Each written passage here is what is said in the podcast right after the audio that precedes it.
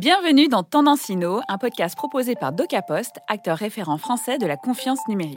Notre objectif, vous partager les enjeux et tendances du numérique autour du Web3. Dans cet épisode, nous parlons plus particulièrement du Web3, quelle transformation métier.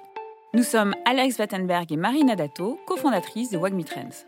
Aujourd'hui, sur notre plateau, nous accueillons une invitée de choix qui va nous parler de son parcours, de son expertise et de sa vision du Web 3. J'ai nommé Inti Bellassen, CEO et fondatrice de Ubiki. Et pour nous accompagner, Olivier Sono, directeur de l'innovation chez DocaPost, qui nous éclairera plus concrètement sur ce sujet et les enjeux associés. Nous espérons que cet épisode vous offrira de précieux enseignements et de nouvelles perspectives. Et sans plus attendre, mettez vos écouteurs et plongeons ensemble dans cette nouvelle exploration. Olivier, c'est à toi. Qui ne connaît pas Ubiki? Omniprésent depuis le début de l'ère du Web3, multipliant les coups d'éclat et les coups de maître, Ubiki incarne à lui seul le dynamisme de l'écosystème. Mêlant dans une nouvelle approche end-to-end la gestion des talents, la stratégie Web3, la création, un melting pot gagnant sur le marché grâce à une pensée out of the box qui te caractérise. Inti, nous t'écoutons. Bonjour Inti. Hello Marine. Inti, peux-tu s'il te plaît nous expliquer comment le Web3 transforme progressivement les mentalités et les process de recrutement au sein des entreprises? Bonjour à tous. Bonjour Olivier et merci pour cette belle entrée en matière. Alors, pour répondre à la question, basée sur notre expérience HR Lab, on remarque avec Ubiki que les critères de sélection auparavant indispensables des clients ont disparu, ou presque aujourd'hui dans le monde du Web3. Le secteur du Web3 est fondamentalement talent-driven. On est très très focus sur l'expertise des candidats. Ce qui compte réellement pour les clients, ce sont les compétences de nos people. Alors, évidemment que le mindset candidat reste tout aussi important, mais d'autres critères ont disparu. Et à partir de là, je pense qu'on peut dire que le Web3 transforme les mentalités. Peu importe où sont situés les candidats, quel est leur style vestimentaire ou leur appartenance ethnique, ce qui importe réellement, c'est le talent. Ce qui est génial, c'est qu'on observe beaucoup moins le phénomène de discrimination dans le recrutement, c'est pro-diversité et surtout, c'est un milieu ouvert à tous. On a dépassé l'époque du great place to work, de la table de ping-pong et du baby-foot. On recrute, on onboard et on fidélise différemment aujourd'hui à travers la virtualisation. On recrute différemment parce qu'aujourd'hui, envoyer un simple message sur LinkedIn à des profils en Californie, eh ben c'est pas forcément catchy. Notre outil de recrutement aujourd'hui, c'est Discord ou encore Twitter. Nos chargés de recrutement web de classique se sont transformés en gamers, pro Discord et community builders. Je pense que nos outils ont changé, mais c'est notre métier qui a clairement évolué. Les candidats rencontrent nos recruteurs sur des plateformes virtuelles, font des tests techniques via Discord et vivent pour la plupart un processus de recrutement client entièrement virtuel. Il a fallu également repenser nos méthodes d'onboarding, qui ne sont pas forcément les mêmes avec un candidat en présentiel et un candidat à l'autre bout du monde. A fortiori, c'est aussi plus éco-friendly, étant donné qu'il y a quasiment plus d'entretien physique, donc plus de déplacements, et bien sûr zéro papier. L'un des sujets challenging et qui suit forcément après le recrutement, c'est le talent management. Comment on gère, comment on fidélise nos talents en full remote. Tous ces sujets ne sont pas encore évidents pour tous les clients, et c'est normal. Beaucoup ne parviennent pas à réaliser leurs objectifs de recrutement parce que leurs outils ne sont pas à jour ou parce qu'ils continuent de recruter comme si on recrutait encore il y a 5 ans sur les job boards classiques. Alors, ça marche encore avec certains candidats, mais pour les profils les plus pénuriques, et pas que dans le Web 3, dans le Web 2 aussi, c'est impensable. D'autant plus qu'avec la démocratisation du full remote, le marché des candidats est complètement bouleversé et d'autant plus pénurique. Les candidats ont compris que de super boîtes hyper attractives, autant sur le projet que la rémunération, étaient prêtes à les onboarder sans que les candidats changent de ville, de pays et de conditions. C'est pour cela que les grands comptes ont besoin d'accompagnement, au niveau HR notamment, pour bien comprendre l'évolution des codes dans le recrutement, la façon dont on onboard un talent par exemple, quels outils mettre en place pour gérer la virtualisation des process et la bonne communication quotidienne des équipes. Comment fidéliser? Comment créer un sentiment d'appartenance à l'entreprise assez fort pour retenir ses talents lorsqu'ils sont éparpillés aux quatre coins du monde? Ce sont des sujets qu'Ubiki traite. Et nous proposons un accompagnement au RH des grands groupes pour aller vers une transition la plus efficace qui soit et faire face à la concurrence en face, ces startups qui lèvent des fonds importants, qui ont des budgets pour recruter et qui sont très attractives. Merci Inti. Une deuxième question pour toi. Est-ce que cette transformation est déjà ancrée dans les esprits des COMEX ou bien se cantonne-t-elle aux seuls espaces innovation? Merci Alex. Comme évoqué dans ma réponse à la question précédente, cette transformation a un impact sur un périmètre plutôt large dans l'entreprise puisqu'elle démarre de l'innovation avec une volonté forte de faire évoluer, de faire avancer son entreprise en proposant, en testant de nouveaux projets, en innovant tout simplement, n'est-ce pas Olivier? Pour réaliser ces projets, les directeurs innovation doivent souvent faire évoluer leurs équipes sur de nouvelles technologies et faire en sorte de toujours les alimenter, car les talents de ces équipes sont très souvent des profils très bons techniquement et les POC développés ne sont pas toujours validés. Cette transformation touche un périmètre à cheval entre le marketing et les ressources humaines, la marque employeur. Être une entreprise à jour technologiquement, qui parle innovation, qui communique sur des sujets d'actualité, qui communique sur ses projets, qui développe et met en place des outils innovants en interne. Pour garder une image marketing positive et assez attractive pour permettre au HR d'avoir une chance de recruter les meilleurs talents du marché.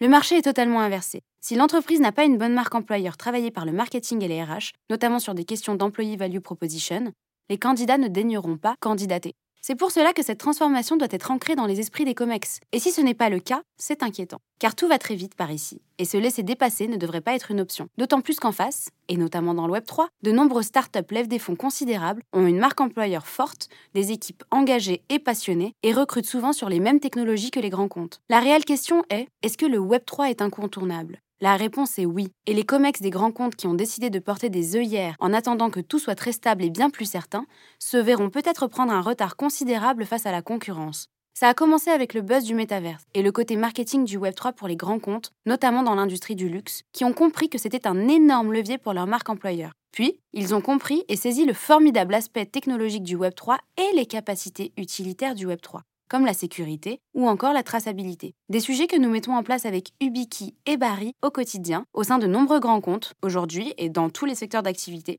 le luxe, le sport, le gaming, l'industrie automobile ou encore la santé. Pour répondre à la question initiale, Alex, et de manière plus synthétique, les équipes innovation des grands comptes sont les ambassadrices du Web3, de la blockchain. Les plus chanceuses font face à des COMEX réceptifs qui ont compris les énormes enjeux du Web3 les autres finiront par convaincre leurs COMEX de par l'évidence technologique et la tendance du marché, mais je l'espère avec pas trop de retard. Inti, nous avons une dernière question pour toi. En 2023, la blockchain est déjà opérationnelle pour certains métiers. Quels sont les métiers en approche et ceux qui vont trouver dans cette technologie des relais de croissance? Chez Ubiki, on aime bien dire que du Web 2 au Web 3, il n'y a qu'un pas. La clé est d'être curieux et passionné il est primordial pour Rubiki de pouvoir faire évoluer ses talents qui le souhaitent et sur les technologies blockchain ou sur des métiers Web3. C'est pour cela que nous mettons en place en ce moment même notre Training Lab pour former nos talents, les candidats du marché qui le souhaitent et les équipes de nos clients aux dernières innovations technologiques. Alors il y a plusieurs catégories de métiers euh, dans le Web3. Je vais en citer trois. Les métiers de la stratégie, on y trouve des directeurs innovation Web3, des chefs de projet Web3, des head of Web3. Les intitulés sont différents selon les entreprises. Et ce sont les profils qui bâtissent from scratch la stratégie Web3 interne d'une entreprise, qui connaissent le marché Web3 360 et qui ont une base assez technique pour effectuer des choix et assez opérationnel projet pour construire une roadmap, des équipes et mener à bien leurs projets. Les métiers techniques, comme dans le Web 2, dans le Web 3, on code, c'est juste qu'on le fait sur la blockchain et que c'est immuable. Ce qui est très important de souligner, c'est qu'il existe un pont entre les technologies Web 2 et Web 3 et les candidats doivent absolument le savoir. Il existe plusieurs langages blockchain, Solidity, Ligo, Rust et on pourrait en citer d'autres. Il faut savoir qu'un bon développeur Python, JavaScript ou C++ peut aisément se former à un langage blockchain et traverser le pont du Web 2 au Web 3. Pour prendre l'exemple de Solidity, c'est un langage dont la documentation indique qu'elle est influencée non seulement par du C++ et du JavaScript, mais aussi par du Python. Quoi qu'il en soit, un bon dev web de JS, Python ou C++ découvrira sur Solidity des similarités d'un point de vue de la syntaxe de langage. Rien ne se perd, rien ne se crée, tout se transforme. Le langage Solidity n'est pas né ex nihilo et il s'inspire d'autres langages. Venons au métier de la 3D, où on retrouve plusieurs catégories de métiers. J'en citerai trois. Les designers 3D. Dans cette famille, il y a plus de 40 métiers et de nombreuses spécialités. Les métarchitectes ou encore les game designers. Le Web3 est l'opportunité de découvrir de nombreux nouveaux métiers passionnants et accessibles à tous. Nous en avons parlé à la Talent Fair le 20 mars au Westin. Nous avons évoqué le sujet des nouveaux métiers et également de la parité. L'un des objectifs du Biki et l'un de nos nombreux challenges est la parité homme-femme dans notre secteur. Ce qui est génial avec le Web3 est que c'est basé sur des sujets virtuels et donc visuels. Nous avons de nombreux sujets design et nous observons que le nombre de candidatures féminines a augmenté. Le métier de métarchitecte notamment est fait de compétences 3D et design. Il est occupé par de nombreuses femmes. L'un de nos nombreux objectifs est de favoriser les formations dans la tech et de pousser aussi les femmes à se former sur ces nouveaux métiers. Ainsi, les entreprises pourront augmenter le nombre de femmes dans leurs équipes tech et favoriser la parité dans ce domaine qui, on le sait tous, initialement est très masculin. Merci Inti. Avant de conclure, Olivier va nous ouvrir les chakras de réflexion sur ce sujet. Olivier, on t'écoute.